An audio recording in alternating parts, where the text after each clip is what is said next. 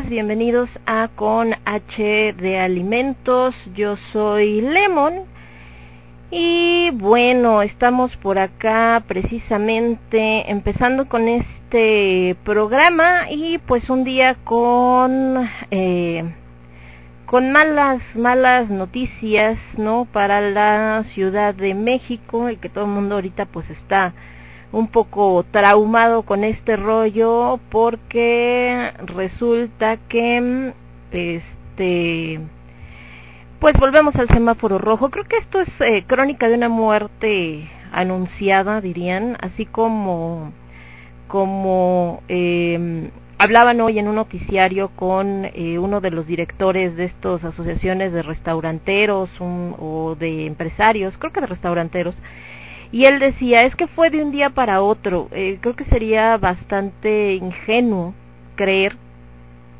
que realmente la decisión de pasar a semáforo rojo eh, fue de un día para otro, ¿no? Eh, creo que era algo que ya se veía venir, ¿no? Desde que empezaron, eh, bueno, desde que empezó la jefa de gobierno a avisar justamente de de este de que entrábamos en alerta, ¿no? Y que la estuvieron presionando de, pero es rojo, estamos en alerta, pero es rojo, estamos en alerta.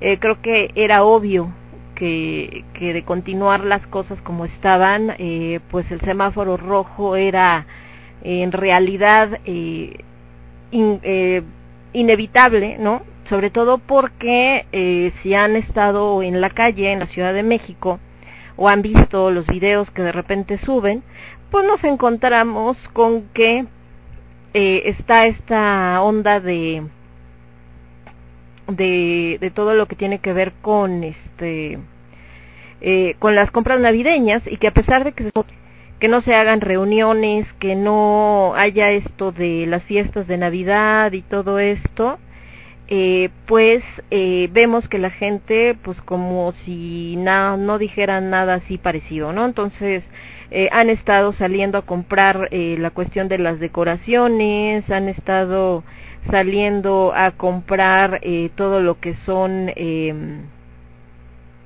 este cuestiones para la cena, aunque estén pensando en hacer una cena más pequeña, la realidad es que eh, se ha visto, eh, por ejemplo, cuando Best Buy anunció que se iba de México y se les ocurrió poner que iba a poner ofertas, pues bueno, ya se imaginarán las colas y la cantidad de gente que estaba arremolinada afuera de las tiendas justamente para que para tratar de comprar más barato. Entonces, eh, desgraciadamente no hay como un, un caso. Ahora, también esto de decir que eh, que ponemos en semáforo rojo y que entonces ya por eso ya por eso vamos a evitar que haya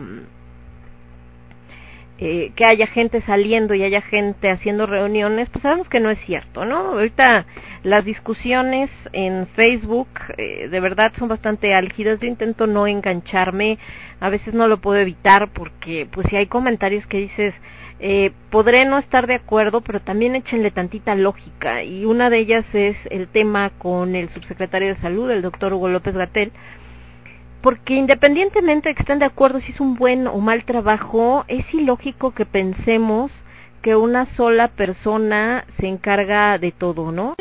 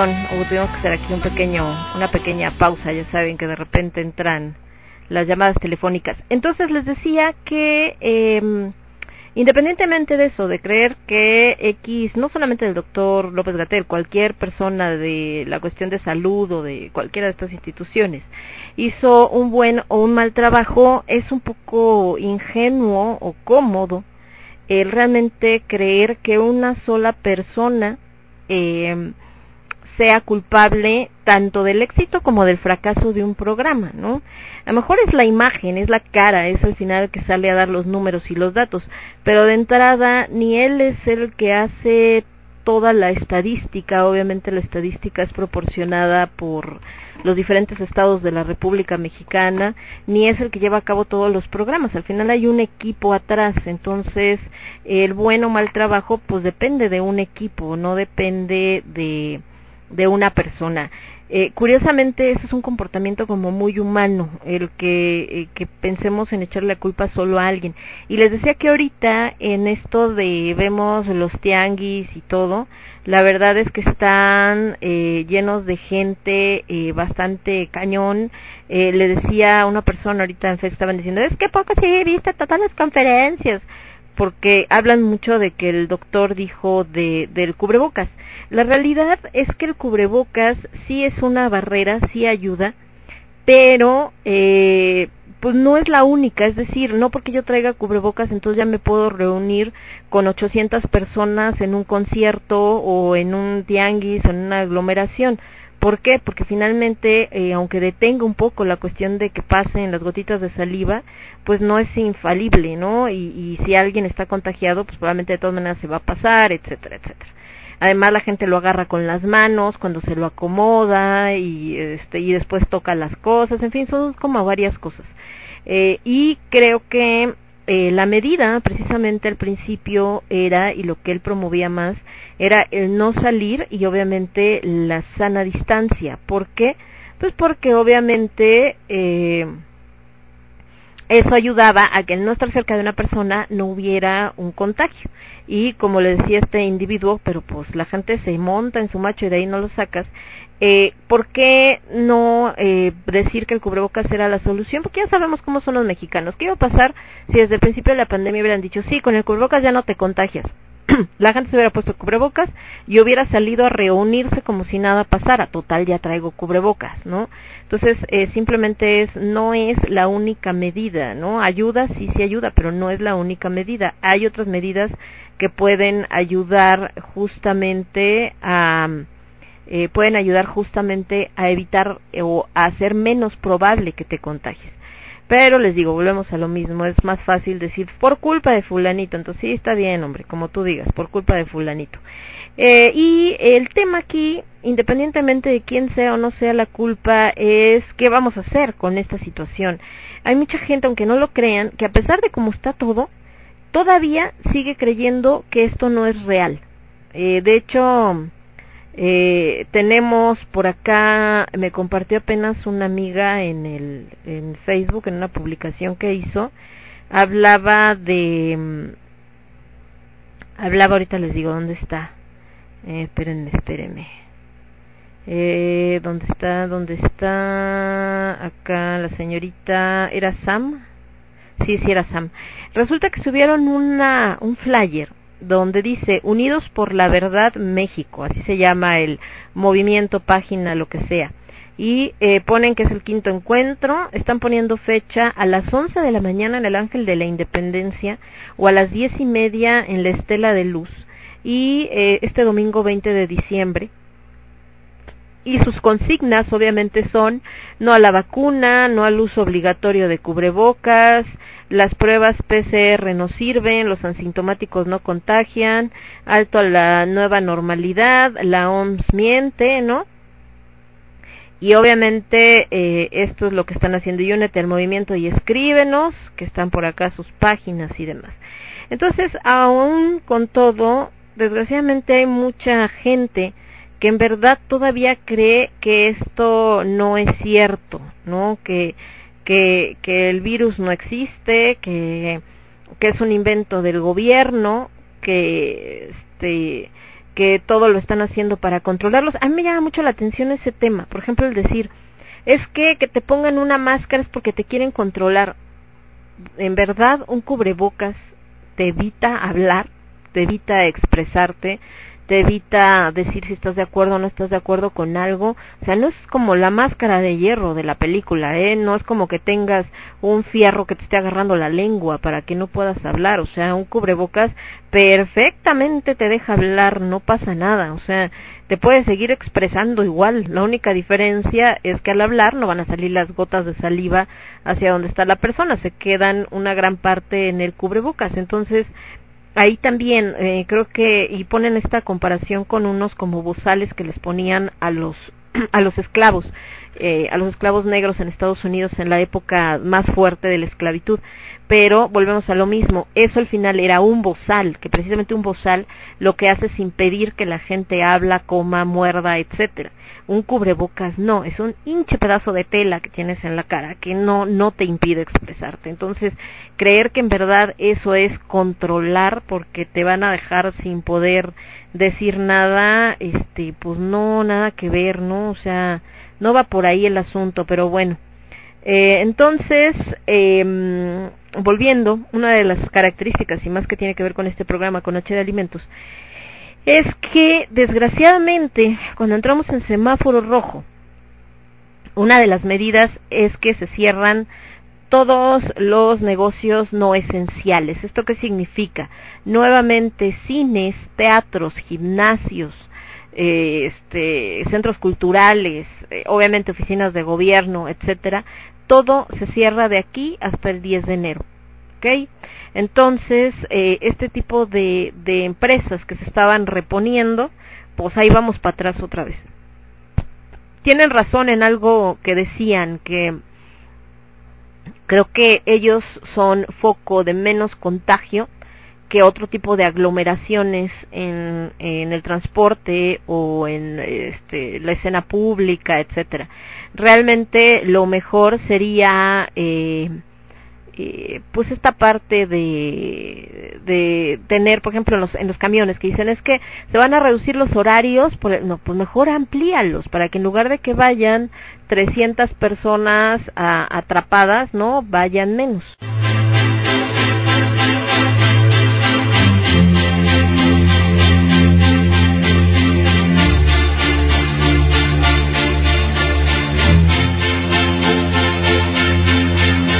Don't ask me what you know is true. Don't have to tell you. Y entonces, les decía, estaba probando a ver si se escuchaba bien la música de fondo, pero creo que se escucha demasiado fuerte, entonces la vamos a detener tantito. Ahí, ya, no se pausaba, ya la pausé. Entonces, eh, les decía que en esta parte del transporte público creo que es mucho más fácil el, eh, el buscarle em, eh, eh, hacer más corridas para que en lugar de que vayan 300 personas aglomeradas en el camión, pues vayan 100 o 50, ¿no? O sea, es decir, si hay una corrida cada, si ahorita hay una corrida de X ruta, la que ustedes quieran, cada dos minutos, si hubiera una corrida cada un minuto, pues la gente puede ir sentada para no estar pegada una con la otra o puede ir parada en diferentes lugares, qué sé yo, pues, o sea, el caso es que va a haber más espacio, a que de repente eh, reduces las corridas de camión, reduces las rutas y cuál es el resultado, que entonces vas a tener a personas que saben que si no agarran este camión ya no agarraron ninguno o este metro porque si no ya no agarraron ninguno entonces se van a llenar ahí y entonces va todo el mundo pues hecho bolita no entonces eh, desgraciadamente creo que ese es el tema de malentender esta parte de las medidas. Ahora hablaba mucha gente de la cuestión de medidas de no dejen salir a la gente y casi casi disparen de la que salga en serio o sea, uno de los miedos que había mucho de los cambios, el cambio de gobierno por el tipo de filosofía era que la dictadura y que nos iban a obligar a no sé qué. Pues eso es lo mismo. Si tú pones una medida donde al que salga lo vas a meter al bote o lo vas a multar o, o le vas a disparar como si pasa en algunos países, pues eso no es la solución. Eh, eso detonó, y parece que mucha gente no ve así como la visión global, eso detonó en manifestaciones en España muy grandes, en Inglaterra muy grandes también en contra de las medidas contra el COVID. ¿Por qué? Porque también viene la parte económica. Ahorita que hablábamos de se cierran eh, lugares no esenciales. ¿Qué lugares no esenciales? Los que les mencionaba, gimnasios, eh, este, cines, teatros, ¿no? Plazas comerciales, centros culturales, todo esto. ¿Cuál es el tema? Esos negocios tienen que seguir pagando renta, tienen que seguir pagando agua, tienen que seguir pagando luz, vigilancia en algunos casos, sus empleados. Entonces, ¿de dónde va a salir ese dinero si no hay venta? Ese es un tema. Por otro lado, los restaurantes vuelven a esta modalidad de solamente servicio a domicilio. En una época en que mucha gente compra su comida o va a comer justo a un restaurante para celebrar, ahora que no van a poder hacer una cena grande. Y esto para los restaurantes que implica la reducción de personal, entrada a los meseros. Otra vez, los meseros a guardarse, no van a recibir dinero, no reciben propinas, que es de donde más sacan lana, y el servicio a domicilio pues implica otros costos que no todos los negocios pueden absorber. Entonces, eh, desgraciadamente esto eh, nos lleva a un colapso también económico y ahí es donde entramos como en este choque. A veces vivimos mucho en una burbuja, el decir, si yo puedo quedarme en casa porque tengo un trabajo que me paga aunque yo haga home office, ¿no? Y no tengo que estar físicamente en una oficina, o eh, no tengo una situación económica que me provoque un problema quedarme guardado dos semanas sin trabajar, eh, pues obviamente voy a decir, ah, sí, bola de irresponsables, aquellos que sí están saliendo, les vale. Pero entonces, ¿dónde dejamos eh, a esas personas que desgraciadamente por su situación eh, económica, por su situación, de lo que quieran, su trabajo es ir diario y si ellos dejan de trabajar un día, pues no tienen para comer o para pagar sus cosas o la gente de estos medios que les, platico, de espectáculos y todo esto, que apenas empezaban a recuperar todo lo que habían perdido en estos siete, nueve meses, y ahora vuelve a cerrar, y entonces es, pues, ¿y ahora qué hago, no? ¿De qué vivo? ¿Qué como? este cómo pago las deudas a través de qué sí han surgido nuevas eh, opciones como esto de funciones en línea que afortunadamente al menos en mi caso para nuestra compañía de teatro han funcionado bien pero eh, es un trabajal atrás. También si creen que nada más es vas, te presentas, haces tu función como en el teatro, la realidad es que no, eh, es mucho más trabajo porque tienes que ser casi como si fuera un set de cine, ¿no? Entonces, eh, hay muchas cosas, muchas implicaciones. Ahí tenemos también el caso de Tom Cruise, que lo trataron de evidenciar en redes porque regañó a su staff, ¿no? Y hablaban de que ahora que había renunciado parte del staff eh, y es así como de señores, pues es que no los regañó por nada que no fuera eh, no fuera real, o sea, están viendo cómo está la situación, por fin se puede hacer una reactivar el hacer esta película de tantos millones de dólares que le está dando trabajo a un buen de gente y por un par de irresponsables que se les hace fácil brincarse una medida, te pueden volver a cerrar, se puede volver a suspender la la grabación dejando a un hingo de gente sin chamba, ¿no? Entonces, eh, creo que tampoco estamos como para que todo te lo digan así de, ay, mijito, por favor, ay, te lo encargo, ay, no sé qué. Entonces, eh, pues así está asunto. Eh, este, por un lado, entonces, eh, en el caso de los restaurantes, hablando de esto que decíamos que tiene que ver con la cuestión de con H de alimentos, pues ya saben que normalmente nosotros hacemos también estas recomendaciones de lugares, ¿no? De, lugares precisamente eh, donde puedes comer rico, donde hay eh, cosas pues muy eh, sabrosas a buen precio, etcétera. Y pues desgraciadamente ahorita con este tema de los restaurantes y de todo esto, eh, pues eh, algunos sí podrán dar el servicio para llevar, otros pues seguramente van a tener que mantenerse cerrados hasta el 10 de enero. En el caso de la recomendación de hoy de con H de alimentos, eh, la realidad es que sí, sí, sí tiene servicio a través de Didi y de Uber Eats. Entonces ya les platicaré cuál es para que puedan pedir su comida, ¿no? Y es un restaurante además con una relación precio-producto muy pero muy buena y altamente recomendable. Entonces eh, pueden pedirlo. No sé hasta me imagino que siendo Uber Eats y Didi pues debe tener un rango bastante amplio para llevarte esta comida. Entonces ahí estaremos platicando un poco de ellos. Eh, cuestiones de eh, cuestión de manejo de alimentos y todo esto que también es parte de, de, con H de alimentos, todo lo que tiene que ver con el manejo higiénico y demás, pues obviamente también, también eh, es muy importante en estas fechas y eh, debido a la pandemia. Siempre ha sido importante, pero como en todo, así como al principio y que es algo que le decía a esta personita, pero pues la gente no entiende. Eh, me no es porque yo suponga las cosas o porque se me ocurrió, es porque me tocó verlo de primera mano en los diferentes estados de la República Mexicana que me tocaba visitar por mi trabajo.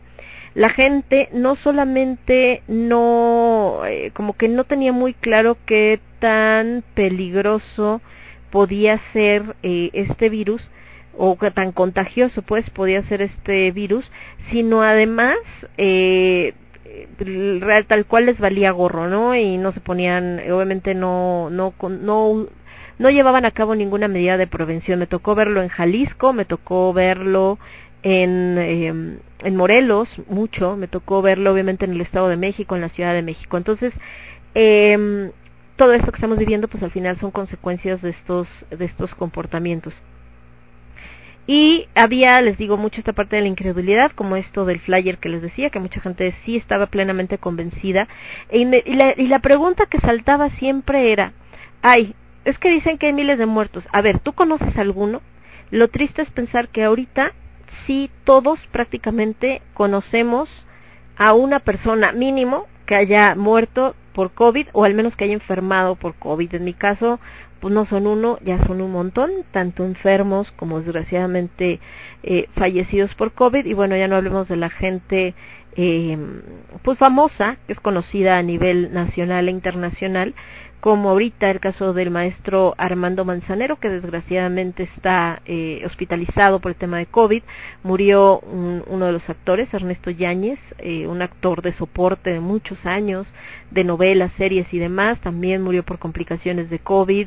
Yoshio, cantante, también complicaciones de una enfermedad anterior que tenía, me acuerdo si salmonelosis, una cosa así. Y luego el tema del COVID. Eh, Oscar Chávez, ¿no? El maestro Oscar Chávez.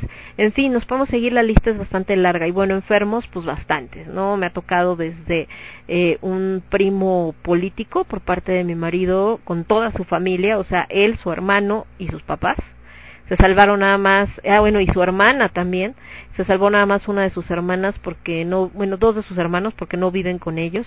Eh, de ahí, eh, de igual de mi marido, su tía, este, su tío, perdón, que tiene diabetes y obviamente con él las dos hermanas que viven, eh, una de las hermanas, perdón, que son gemelas, una de las gemelas que vive con él, la hija penor, este, la sobrina, la nieta, perdón, entonces eh, sí son, sí es algo que está aquí a, a la mano, ¿no? Entonces eh, ¿Qué tenemos que hacer? Bueno, mi mamá también, nada más que el de mi mamá fue como muy raro porque parece que fue un falso positivo y ya no tiene nada, nunca tuvo síntomas.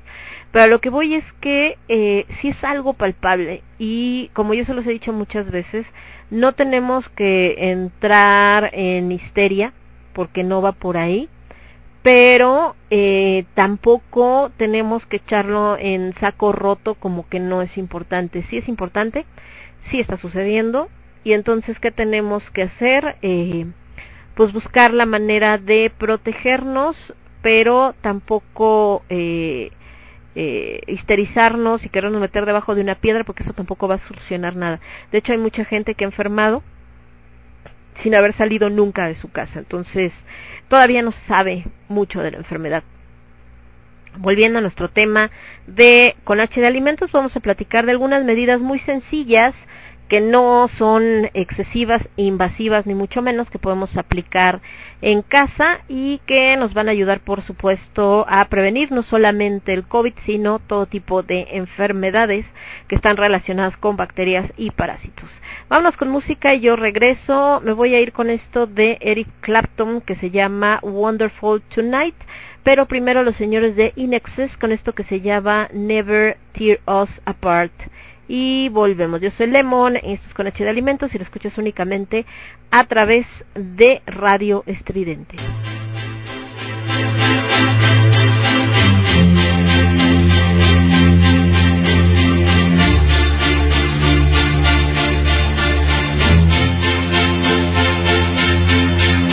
Don't ask me what you know is true. Don't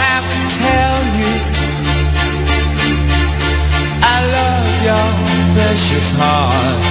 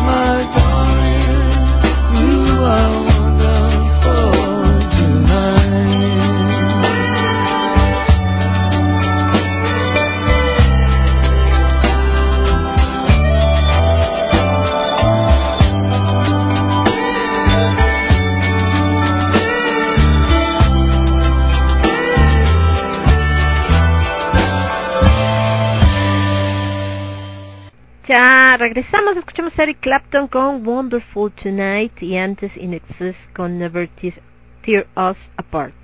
Y bueno, eh, hablábamos de las medidas de prevención. Eh, se ha hablado mucho, por ejemplo, de los tapetes sanitizantes, de la cuestión del termómetro, del gel antibacterial, ¿no? De lavar, etcétera. Entonces, ¿qué tanto sí, qué tanto no?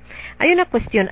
Eh, tenemos algo que se llama resistencia bacteriana. La resistencia bacteriana es cuando eh, una bacteria, si se le está dando constantemente un medicamento, llega un momento en que muta.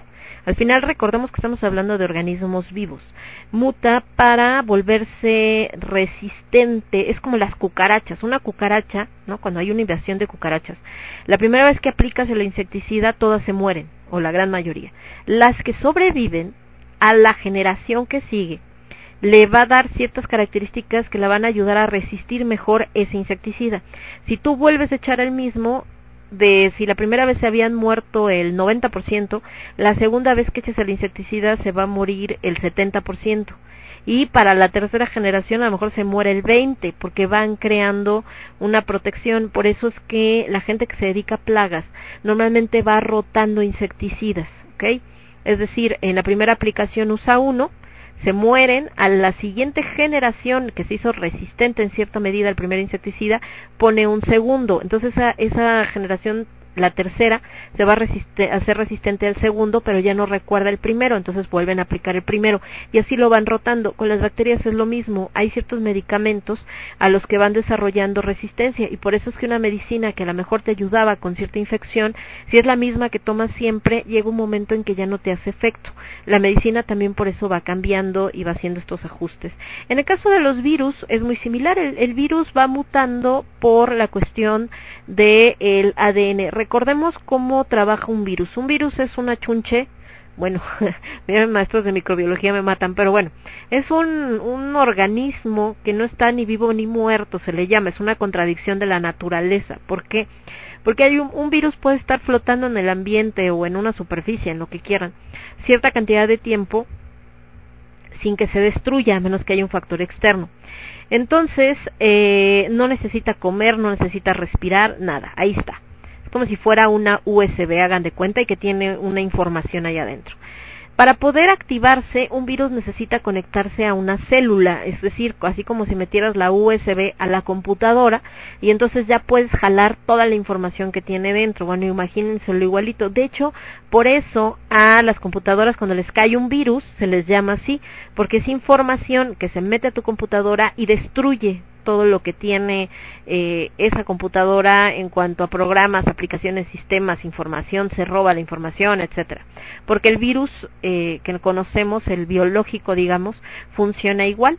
Eh, se conecta a una célula viva, le inyecta todo el material genético que tiene, este se mezcla con el material genético de la célula y la hace producir más virus.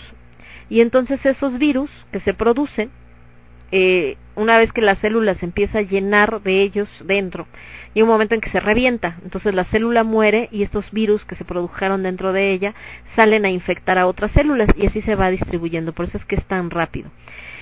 Entonces, eh, ¿qué podemos hacer para, por eso es que también no hay medicinas eh, efectivas hasta el día de hoy contra los virus, porque como cada vez que se juntan con una célula mutan, eh, cuando ya se encontró una medicina para cierto tipo de virus, resulta que ya no es el mismo, ya cambió, porque con la mezcla del ADN del virus con el de, bueno, el ARN del virus con el ADN de las células, ya es otra cosa. Entonces, eh, lo que se hace son como en este caso ahora que se habla de las vacunas.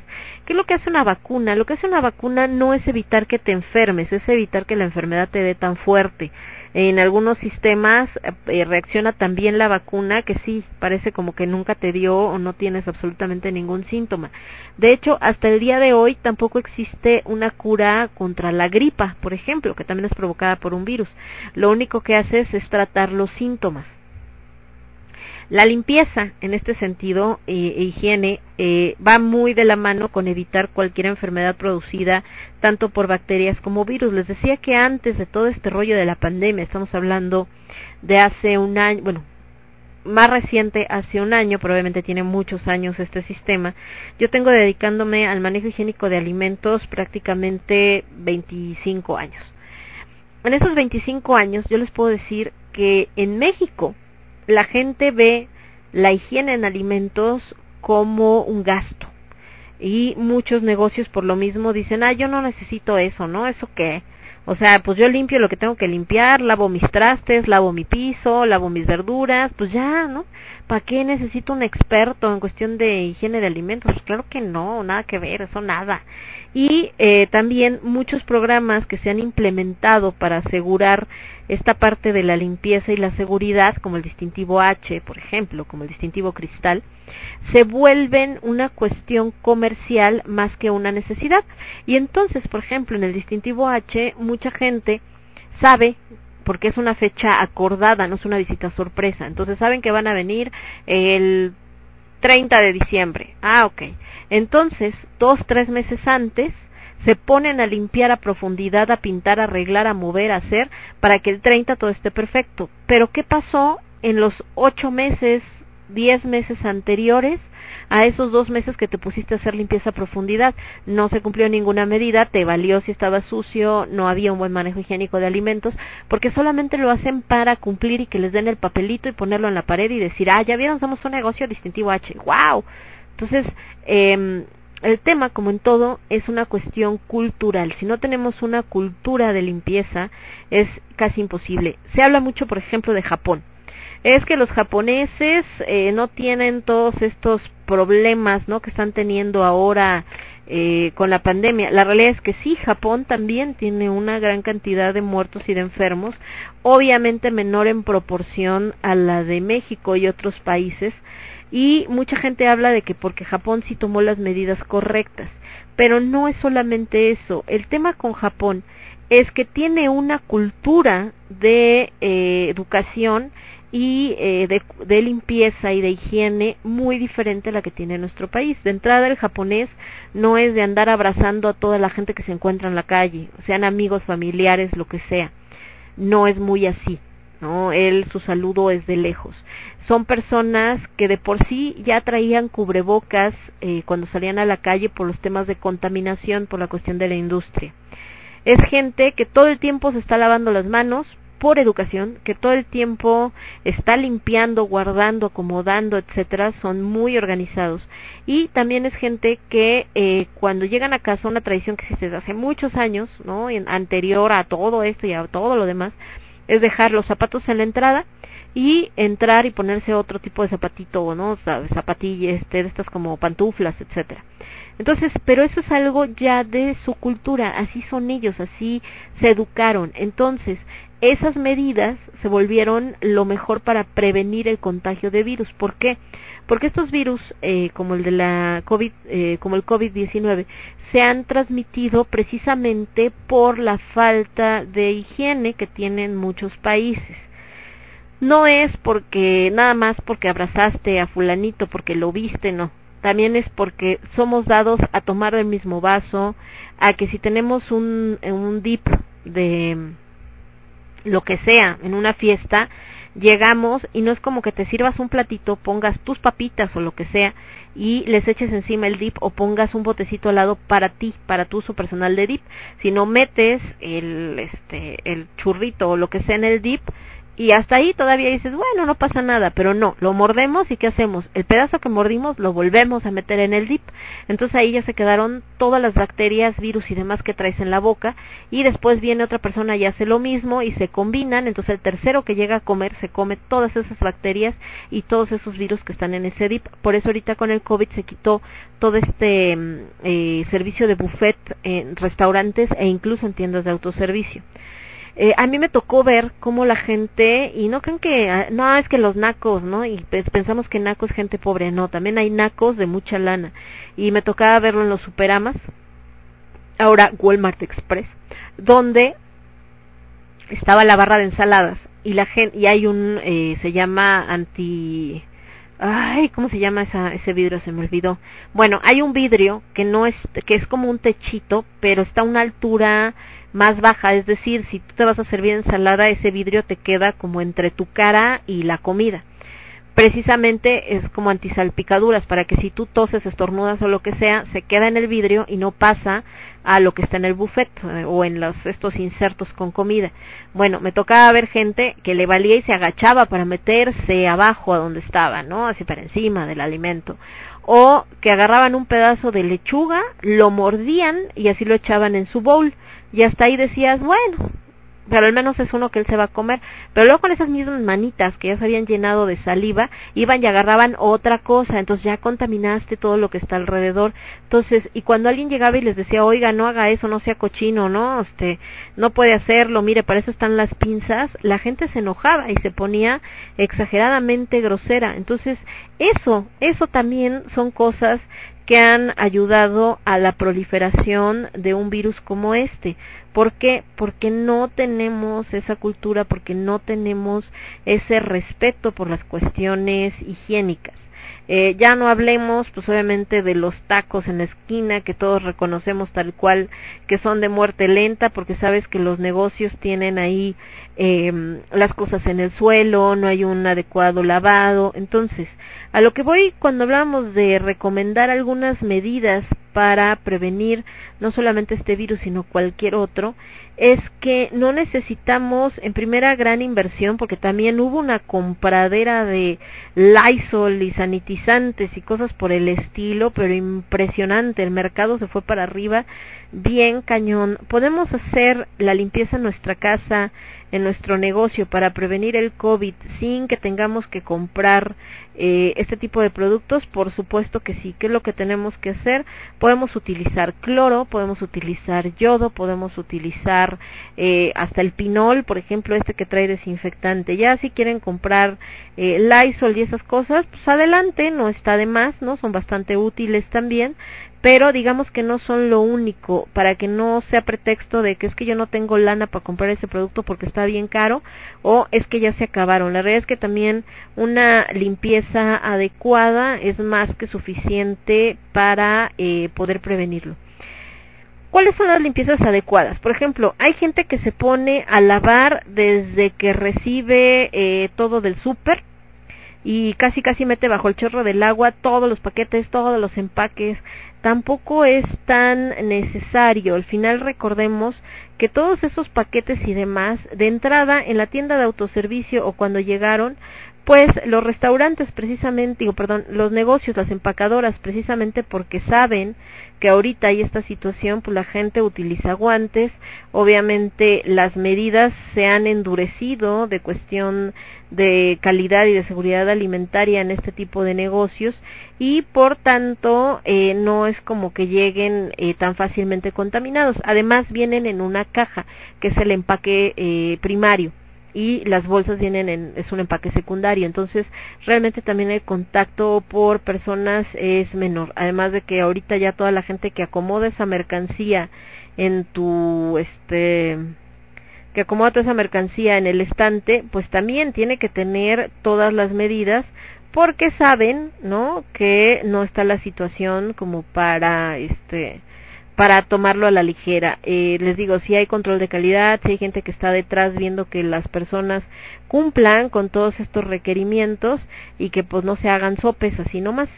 Eh, puede haber errores, por supuesto, pero eso pues en todos lados, incluso en casa también a veces se nos olvida esto de que llegando lávate las manos. Lo de lavarnos las manos se utiliza en el manejo higiénico de alimentos desde hace muchos años, no solamente ahorita por la pandemia, y era algo a lo que menos hacía caso la gente, se los digo por experiencia. Eh, estabas viendo los, los que están manipulando la carne, el pollo, este, preparación de alimentos, y era, ya te lavaste las manos, allá y voy. ¿Por qué? Porque lo veían como es que pierdo mucho tiempo en lo que me doy vuelta, voy, me lavo las manos y sécatelas y ya el cliente está encima de mí. Eso también como clientes hemos tenido que aprender a que se tienen que respetar las medidas. Muchas veces me tocó ver clientes que cuando el chico venía entrando de su hora de comida, por ejemplo, y le decía, oye, quiero que me des tanto de carne. Sí, claro, permítame se permítame era porque justo se tenía que ir a lavar las manos, ¿no? Este, ¿sabes qué? Pues sí, pero dame chance que me lave las manos. Y entonces empezaban a gritonearle así como de, no, ya atiéndeme, ¿qué te pasa? le voy a hablar al gerente. No quería ni siquiera dar ese espacio. Entonces, ya los chavos lo que hacían cuando regresaban a, a su lugar de trabajo era que si había un cliente, pues ya medio se limpiaban con un trapo y pues ni modo, ingues o así como estamos y ya les sirvo para que el cliente no se enoje y ya cuando tenga chance me lavo las manos con todo lo que eso implica. Entonces, también, ¿no? La irresponsabilidad no solamente es eh, del trabajador, a veces también viene del cliente con sus exigencias, porque además no saben en el plan en el que se ponen. Ahí sí también me consta que la gente puede ser exageradamente grosera con los trabajadores y les digo ellos a veces por evitar un problema que creen mayor, que es el no atender rápido al cliente, pues las medidas higiénicas quedan de lado. Otra es que en México se, bueno, en México y en el mundo, pero donde lo vemos es aquí es en México, se le da mayor valor a lo que tenga que ver con la cuestión de la venta sobre la cuestión del control de calidad. Ejemplo, tiendas como Walmart eh, Toreo. Walmart Toreo es un, una tienda de Walmart que vende muchísimo a nivel nacional, es de las que más vende y por lo tanto, muchas veces todo lo que tiene que ver con temas de higiene, porque es una tienda muy sucia, como que no le dan importancia, como que es así como de, ay, bueno, sí, ¿no? Son cochinones, pero pues es que vende, no lo molestes, déjalo, ya, ni modo. Y entonces te encuentras malas prácticas, te encuentras a gente que le vale gorro que, que esté siendo sucia o que haya un adecuado incorrecto, son de los que más les da por poner estas exhibiciones en fin de semana, de ponerle nada más hielito a los alimentos que están exhibiendo y vendiendo como carne, pollo, etcétera, aunque no tengan la temperatura y seguramente te lo vas a llevar y ya tiene un crecimiento bacteriano alto, y sus autoridades correspondientes, que serían seguridad alimentaria, pues una de dos o no se dan cuenta porque cuando tienen revisión esta gente lo disfraza o volvemos a lo mismo por cuestión de venta y de indicación de sus superiores es como pues tú haz como que no pasa nada porque al final es una tienda que vende mucho no entonces eh, volvemos al ver la cuestión de higiene como algo eh, no prioritario y como algo que puede ser eh, eh, que puede ser obviado, que no, que no tenemos como que hacerlo a fuerzas, como solamente si tengo chance, o sea, como cuando hay tiempo, no siempre. Entonces, eh, desde ahí, pues ya partimos con un gran problema y ahorita pues ha quedado muy de manifiesto por el tema del COVID. Entonces, si ustedes quieren limpiar sus alimentos como llegan de la tienda, pues adelante, lo pueden hacer, solamente una recomendación, no abusen, sobre todo si van a utilizar cloro, porque después sale peor el remedio que la enfermedad. Si nosotros utilizamos el cloro a concentraciones demasiadas altas, la bronca que vamos a tener es que entonces nos podemos intoxicar con cloro, porque el cloro es muy agresivo. Eh, ¿Qué pasa con el cloro? En México el cloro comercial está al 6% se le llama de concentración.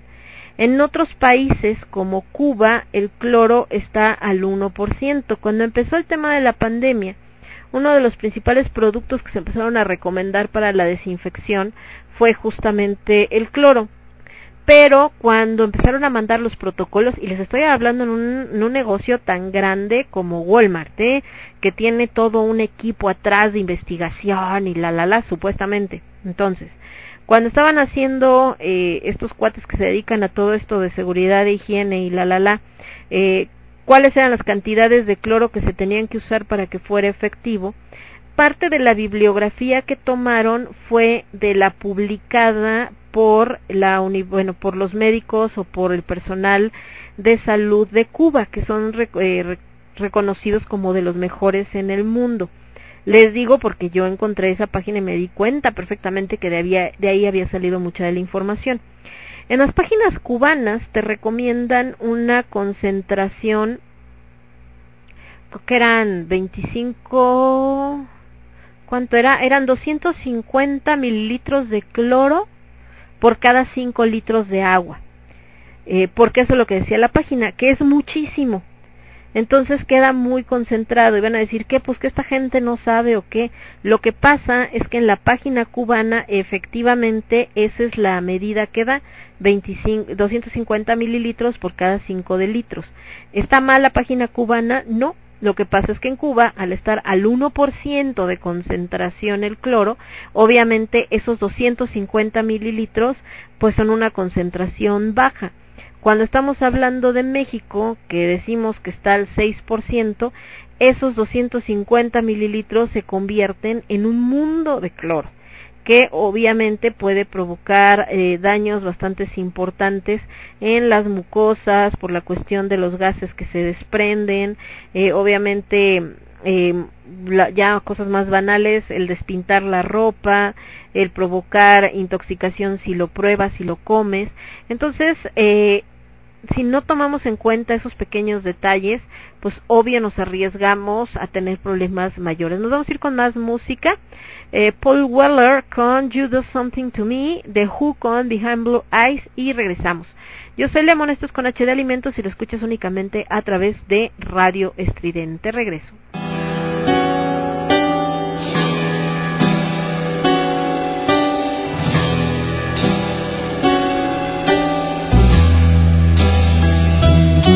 Something to me. Something deep inside. Hanging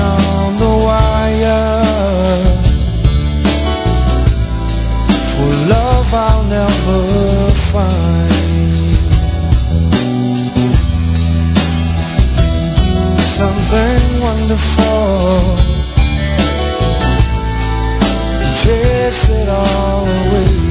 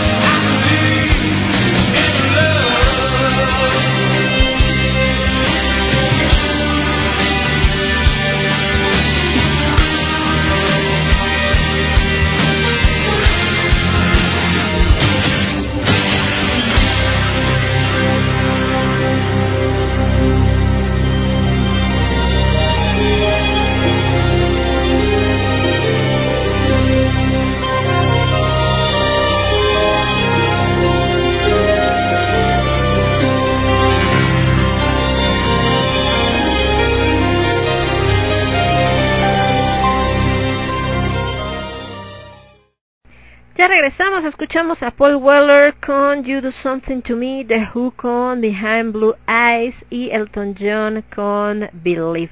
Y bueno, decíamos de estas medidas, eh, de cuestión de que se necesitan lavar todo lo que llega del súper. Ah, no es, eh, digamos que si no lo hacen, tampoco es como que ahí vaya a venir el virus, porque les decía que al final hay muchas medidas de, de control, ¿no? Pero eh, creo que lo ideal es, si tienen algunas de estas eh, toallitas, ¿no? Que son para desinfectar, también puede ser una, una manera.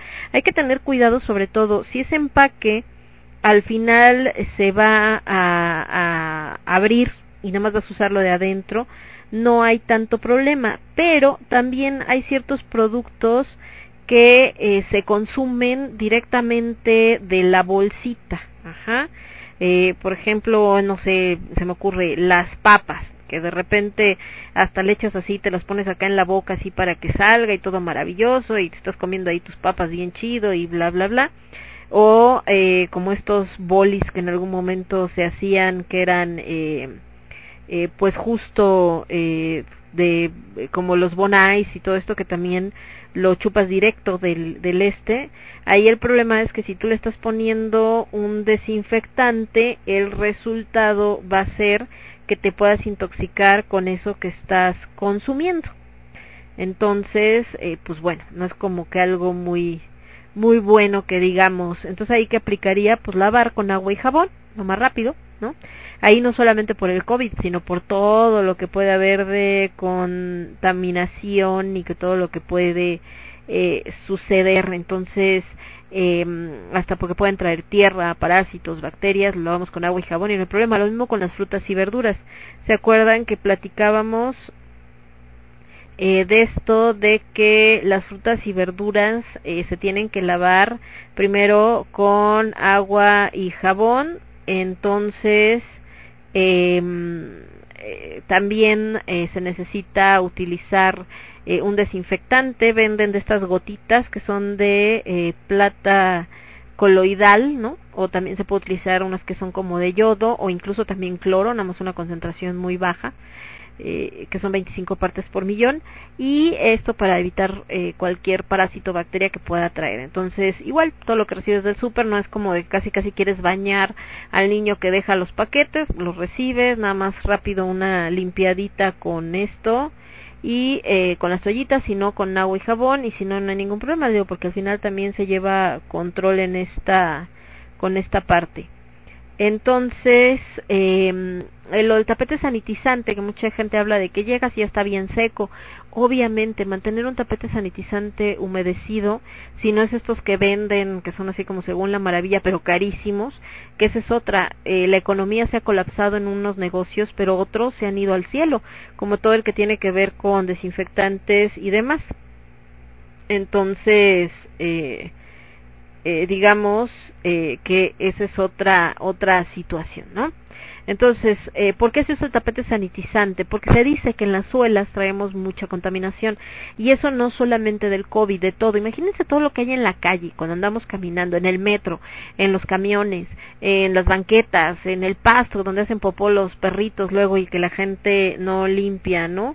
Eh, entonces, eh, pues obviamente por ahí va el asunto. Entonces, eh, ¿qué podemos hacer para la cuestión del zapato? Por eso es que los japoneses decíamos que dejan sus zapatos afuera y eh, hacen esto de eh, de ponerse unas chanclitas o algo para andar en casa, precisamente para no contaminar el suelo de adentro con toda la suciedad que recogieron en el camino. En el caso de lo que son eh, en el caso de lo que son eh, para los negocios, pues es lo mismo, que no metas al negocio la suciedad que traes de afuera. Y para eso es el tapete sanitizante. Que si sirve o no sirve, bueno, es como un tapete de entrada al final del día que podemos eh, tener. Simplemente es para ayudarte a limpiar un poco más, no pasa nada y ya. Entonces, eh, así está el asunto. En el caso de, eh, de lo que son este mm, no es que también tú vayas a recoger el virus del COVID ni nada parecido de donde estés. Entonces, eh, lo que necesitamos también es eh, donde podamos limpiarnos los eh, los zapatos pues mejor no pasa nada no entonces eh, ahí eh, lo que es recomendable por supuesto es eh, obviamente no mm, estar verificando nuestros zapatos constantemente de que no traigamos en la suela contaminantes grandes luego a veces uno pisa sin querer popó de perro cualquier cosa así perdón, y limpiar hasta en un tapete normal y estás dejando ahí parte de la mugre. En el que hay sanitizante, bueno, mejor porque estás sanitizando. Y el verdadero riesgo acá sería más bien eh, llegando a casa, ¿no? Entonces, eh, lo que podemos hacer nada más es, obvio, este, al llegar a casa tener un tapetito o una charolita con cloro, ojo también, porque la gente llega y le echa el corro, chorro de cloro así como de, ay, con esto, no es necesario. El agua con 25 partes por millón de cloro es más que suficiente y con eso limpias tus zapatos, matas lo que puedas traer de bichos, pero no vas a a quedarte, este, no vas a salpicar la ropa y que después se manche y se dañe tu ropa o que te vayas a intoxicar por el olor tan fuerte en un área cerrada. Entonces, no, de verdad, no hagan eso de echarle el chorro. Ay, pues un chorrito, no, no haz de chorritos. Hay goteros, hay medidores exactos para que pongan la cantidad de cloro que corresponde. Si van a utilizar la recomendada por los cubanos, que es de 250 mililitros por cada 5 litros de agua nada más hay que multiplicarlo por punto seis. ¿Por qué? Porque está por punto cero seis. ¿Por qué? Porque está al 6% el de nosotros, no como el de ellos al punto cero uno por ciento. Bueno, bueno, al punto, al 1%, perdón. O sea, nada más es una tablita de tres. O sea, si 250 mililitros para 5 litros es cuando estamos al 1%, ¿cuánto sería si estamos al 6%? Tan, tan. Eh, nada más para hacer la adaptación, ¿ok? Porque si no, eh, si es demasiado concentrado y eh, se pueden intoxicar no solamente las personas que viven ahí, sino también le pasa a las mascotas, a los niños, etcétera. Eh, el tapete, pues bueno, más que tapete, la jerguita, por ejemplo, también si no quieres poner charola, pones una jerguita, la dejas mojadita con desinfectante o con cloro, ahí te limpias los zapatos y también con eso, más que suficiente, no más, ¿no?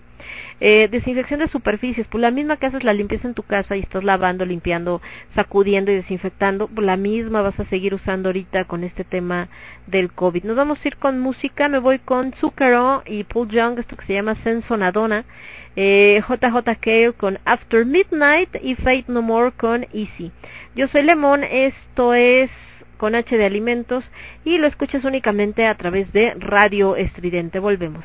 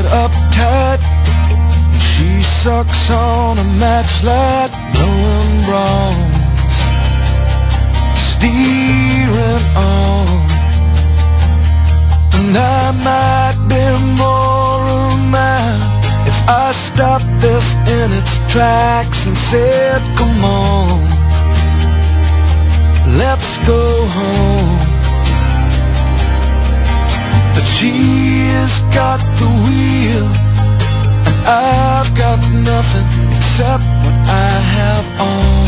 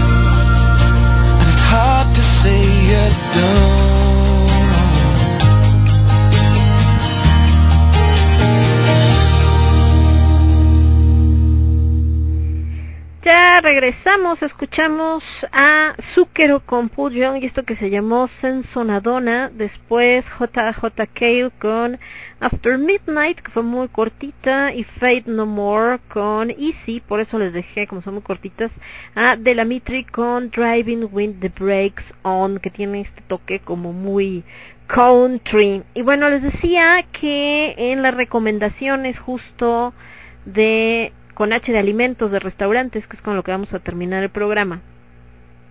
Esta semana les tengo uno que aunque estamos en semáforo rojo, ellos tienen servicio de Didi y servicio de Uber Eats, así que no hay problema, lo pueden pedir. Eh, es un restaurante de comida india, para ser más específicos es comida bengalí. En India hay algo eh, muy diferente. Eh, resulta que India es un país muy grande, tanto que se le llama que probable, podría ser solito casi casi un continente, ¿no? Es, es enorme. Entonces, eh, por lo mismo, tiene diferentes regiones eh, que no tienen nada que ver una con la otra. Eh, de hecho, este, un extremo del país a veces nunca, la gente de ahí nunca ha conocido el otro extremo, en, fin, o sea, es bastante, bastante grande, muy grande. Entonces, eh, la comida bengalí es muy diferente a la comida hindú de otro lado. ¿Qué es lo que sucede con este con este restaurante? El restaurante se llama Sabores de Bengala. Como tal es un restaurante de comida bangladeshi, ¿sí? Cuando yo fui la primera vez se habían tardado un montón en, en atendernos, ya sabrán, porque este hombre hace la comida tal cual desde cero. O sea, tiene esta parte donde donde le encanta eh, preparar la comida. Les digo que me da la sensación como cuando vas a casa de un amigo y te prepara algo de comer, así tal cual. O sea, es como si te preparara la comida un amigo. Y es un restaurante muy chiquito, es un local pequeñito. De hecho, tiene una, dos, tres mesas, nada más. Eh, por lo que veo, se dedica más también a esta parte de los desayunos porque tiene muchas oficinas cerca. Ahorita con la pandemia, pues obviamente está medio complicado. Eh, debido a esto de, les decía, de, de, la pandemia, se abrió a esta posibilidad de que tenga eh, distribución a través de Uber Eats o de, o de Didi y obviamente eh, hizo que su servicio sea más rápido, de antes que se tardaba un poco más preparando todo y a veces se le acababan ciertos productos, como él nos decía, no, ahorita tengo que tener de todo porque pues la gente me lo pide, ¿no? Entonces, eh, por eso es que ahorita van a encontrar que, que no le va a faltar ningún tipo de producto. Eh, ¿Qué más tiene sabores de Bengala? Nada más para que se den una idea. Lo que tiene es que es baratísimo. La comida hindú en México es muy cara.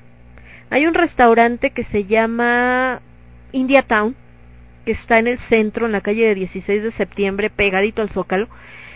Está en el segundo piso, me parece, o no, tercer piso. Es, es una tienda de ropa, pero además tiene restaurante hasta la parte de arriba. También es muy buena la comida, con un toque más chic si quieren, la acomodo y todo. Pero eh, es más cara, obviamente, una sentadita de dos personas si te anda saliendo en unos, así bien comidito, que todo lo que se te antojó, unos 600 varos yo creo, ¿no? Y, eh, o más. Y obviamente hay bebidas, es, es, es, muy bueno, muy bueno, muy bonito el restaurante, la imagen de todo lo que hay alrededor, muy grande. Ahí antes de la pandemia, se hacían presentaciones de belly dance y de danzas de la India, está muy chido, ¿no? Además desde arriba pues ves así el centro, ves el zócalo, todo padrísimo. En el caso de sabores, eh, sabores de Bengala, eh, es muy pequeño, tu vista pues es la calle, la calle se llama Santa María la Ribera, no está en la colonia Santa María la Ribera, pero así se llama la calle, Santa María la Ribera. Y, eh, y les decía, además, eh, la comida es preparada fresca, no tiene un menú muy extenso, pero suficiente. Con lo que tienes ahí te llenas y comes bien. Y además no es vegetariana, porque en ese lado de India, pues sí comen carne. ¿okay? Ahora, no hay carne de cerdo. Los indios no comen carne de cerdo, como muchos países, y más por la religión. Muchos son musulmanes. Solamente carne de res y carne de pollo. Pero igual, con eso tienes, no necesitas más. Entonces, eh, ¿qué tiene, por ejemplo, sabores de Bengala? Que les puedo decir que yo he probado, es que he probado un montón de cosas. la neta me encanta. Está, eh, la calle, les digo, se llama Santa María la Ribera, está en el número 27. Lo que hemos descubierto es que para nosotros es como un, este, la calle de la comida, porque en esa misma calle están dos restaurantes de los que ya les había platicado. Uno es el de los caldos, que se llama creo que Lupita, la Lupita, y el otro está enfrente, que es de crepas y este, estos baguettes y todo esto que es como comida francesa, y también está buenísimo. Pero bueno, volviendo, les decía que esta comida de la India es como comer en casa exactamente, está en el número 27 de la calle Santa María la Ribera. Obviamente vienen las recomendaciones acá diciendo que está bueno. Hay uno, ¿cómo se llama esto que está re bueno? Ah, los gulab jam. El gulab jam son unos postres, son unas bolitas, te da creo que dos o tres y son eh, como como si fueran los chongos zamoranos pero en bolita Ajá. y están bañados así con con miel de cardamomo. Uta qué bueno sabe eso. No tienen una idea. Luego yo me comí una sopa. Aquí está la chatpoti. Uta qué sopa. Tiene garbanzo tradicional con especias y salsa de tamarindo hay que encantan los garbanzos y que siempre cuando vas por un caldo, ahí parece que te los están pichicateando, te ponen tres garbancitos y tú así de no seas gacho, échale tantito más, no otros garbancitos, no seas así. Bueno, esa sopa está buenísimo.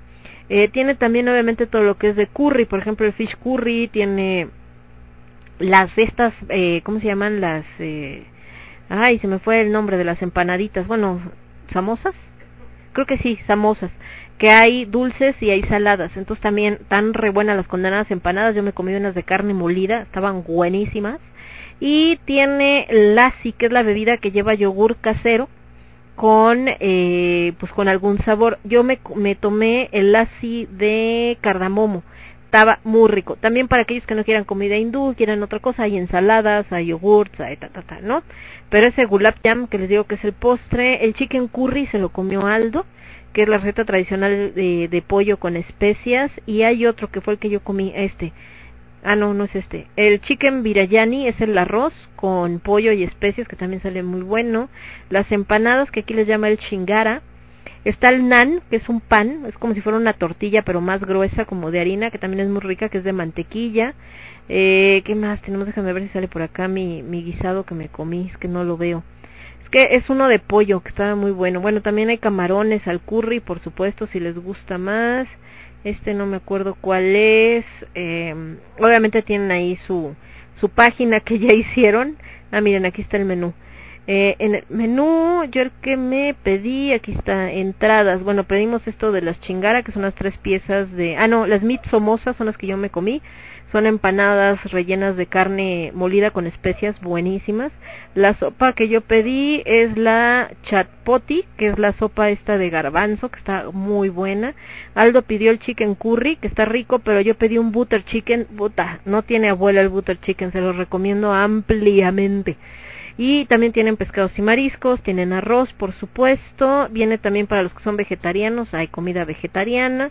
Los panes, que les digo que es el que nosotros comimos, es el roti, no, pero la que pedimos fue la parate, que es tortilla de harina de trigo cocinada con mantequilla.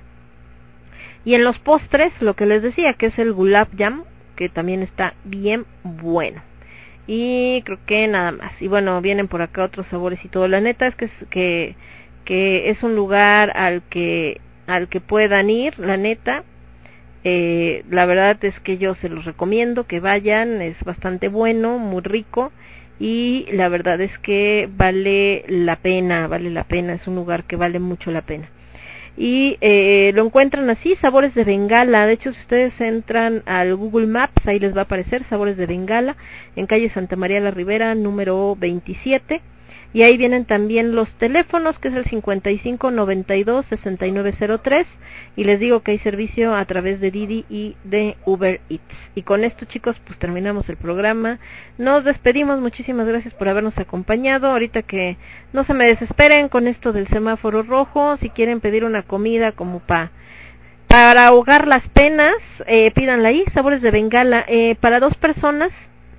Y habiendo pedido entrada, que eran las empanadas, eh, la sopa, ¿no? Cada quien una sopa, el guisado este de pollo que les digo que Aldo pidió el curry, yo pedí el butter chicken, el postre que es el gulab jam, ahí sí fue uno para los dos, y las bebidas, que en mi caso pedí un lassi de cardamomo y Aldo no me acuerdo qué pidió, pero bueno, otra bebida, fueron Ah, y el pan, que no es tan barato, el panecito porque es bastante grueso, dos panes, fueron 280 pesos, una cosa así. Entonces, o 380, no me acuerdo. Pero vaya, el caso es que fue menos de 200 pesos por persona. Entonces, para la comidononona que dimos, la neta, no es tanto, ¿no? Ya si quieren algo más barabara, así como para cualquier presupuesto, bueno, sobre esa misma calle, se van derecho hacia el eje 2 y van a encontrar el de los caldos, que les digo que es la lupita, y son caldos de pollo tradicionales, muy buenos, hay de pechuga, de deshebrada, bueno, de deshebrada, que es pura pechuga, de muslo, de pierna, etcétera, y también al ladito están los tacos, y ya si se quieren ver más finolis y más nice, enfrentito, les digo que está esta que es de crepas y ahí además de, de que hay churros muy buenos y de estos como buñuelos así gigantes que parecen bimbuñuelos bimbo pero enormes y les ponen chocolate o mermelada o cualquier otra cosa eh, si son medio hipsters, van a encontrar también eh, crepas saladas y dulces que están riquísimas y también van a encontrar baguettes eh, con pan fino, pan francés y obviamente hay desde queso de cabra, jamón serrano, acá muy nice hasta la más sencilla de jamón y queso o el cuernito típico de jamón y queso. Entonces, la neta, les digo, es altamente recomendable si pueden darse una vuelta, eh, aunque sea para llevar ahora, pues tienen el servicio habilitado los negocios porque tienen que seguir sobreviviendo y ok, hay que cuidarnos y todo chicos, pero tampoco hay que dejar morir nuestra nuestro comercio nacional más cercano, por favor. Entonces, acérquense, eh, pidan su comida para llevar, si no quieren salir de casa, que se los lleven ahí en esto de de, mm, de lo que les decía de de, de servicio a domicilio con Uber Eats, con eh, cualquier otro que tengan ustedes conocido. Rappi, pues creo que ya valió, no, sin delantal creo que ya valió, pero por ahí hay uno que creo que es Rappi. Entonces, el que ustedes gusten, pero eh, sigamos consumiendo a la economía. Si tienes un vecino que ahorita está haciendo chilaquiles o que está haciendo postres o que está haciendo pozole, hay que consumirle. Si fulanito está vendiendo, no sé, lo que ustedes quieran, hay que hay que ayudarnos entre nosotros porque de otra manera sí va a estar medio imposible salir de todo este rollo. Y nos vemos la próxima semana con más de con H de alimentos. Yo los espero, cuídense mucho. Espero que les haya gustado el programa. Lo escuchaste únicamente a través de Radio Estridente. Y cerramos con esta rola de Texas. Esto que se llama So in Love with You. Cuídense mucho, muchas gracias. Buen provecho para los que están comiendo. Yo soy Lemon. Esto fue con H de Alimentos. Nos vemos. Bye bye.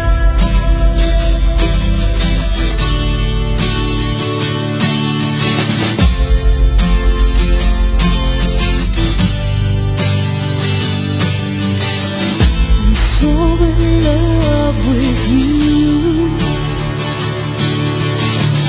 I'm so in love with you. Whether it is I'm too weak to. I'm so in love with you. Well, you